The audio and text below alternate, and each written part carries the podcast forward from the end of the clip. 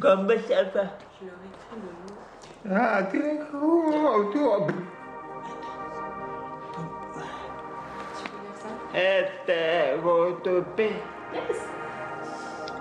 La surdité, un monde sonore.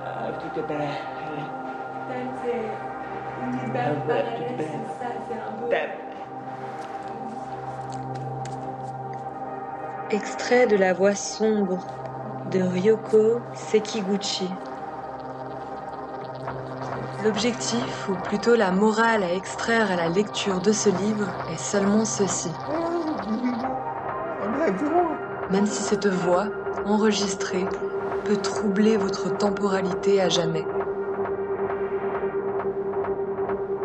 Par un détour, c'est aussi l'histoire des corps qui ont abrité ces voix, qui ont disparu, qui ont été soustraits au monde.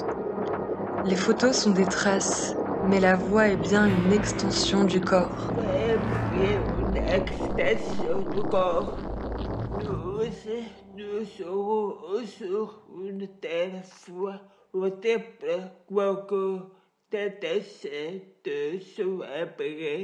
qu'est le corps. En fait, cette corporalité, elle est, elle est tellement existante chez moi depuis bah, ma tendre enfance, puisque je voulais quelque chose, il fallait que je me lève en fait.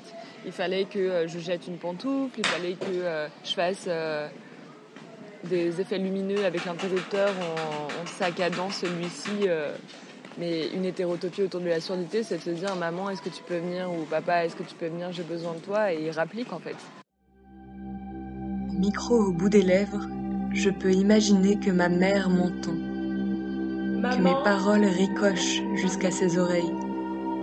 Oui. Qu'est-ce que tu veux voir? Oui, je peux bien. Que cette mer soit inondée par les flots de ma voix, que mes pensées lui arrivent par vagues musicales. Oui. Quelle date aujourd'hui? Que mes mots soient recueillis par les bras iodés de la mer de ma mère. Maman, tu peux venir s'il te plaît? Oui, Elle arrive, maman. Elle a entendu mon appel, a reconnu son prénom, a saisi l'appel, l'urgence dans ma voix d'enfant, pour enfin advenir et répondre à ma détresse. L'exemple de ma sœur qui pendant 4 ans était toute seule, euh, elle, il y avait vraiment... Euh, bah, euh, je, pleure, je fais un caprice, j'éprouve un besoin et il n'est pas intercepté directement parce que à ce moment-là, euh, euh, la tête du parent est tournée sur la droite alors que je suis sur la gauche, par exemple. Est-ce que ça induit d'être un individu taiseux quand tu te construis identitairement avec cette idée que bah, en ta voix, elle n'est pas forcément interceptée, entendue et que c'est pas c'est pas un super pouvoir quoi? Une marée qui va et qui vient, ces mouvements d'expansion par le corps, coupés vifs par un monde sonore qui peine à être articulé.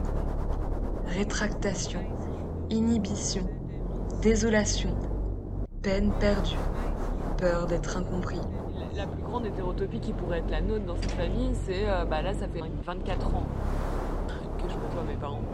Et, euh, de me dire, qu'est-ce qu'il en est si demain ils mettent un appareil, par exemple?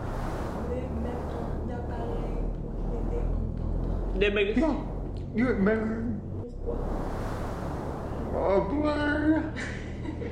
Ça met la tête. la tête. Une hétérotopie où tout un, toute une manière de dialoguer en fait serait tellement latente parce que la personnalité serait encore ce qu'elle est, nos codes langagiers seraient encore les mêmes. Je me demande euh, si ça décuplerait une, des autres pans de leur personnalité quoi. Est-ce que mes parents aimeraient la musique? De savoir tout ce, tout ce qui est en sauvegarde en eux et en moi et en nous dans notre relation et qui pourrait être, qui pourrait germer d'un simple appareil auditif.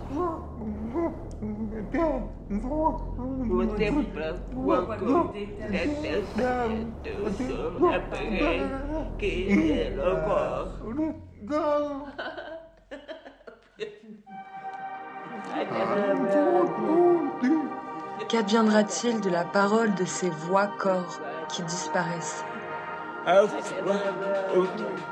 La langue des signes, la danse des signes est une façon d'articuler la voix. Je me dis qu'un monde en fait s'érige entre la voix et la parole.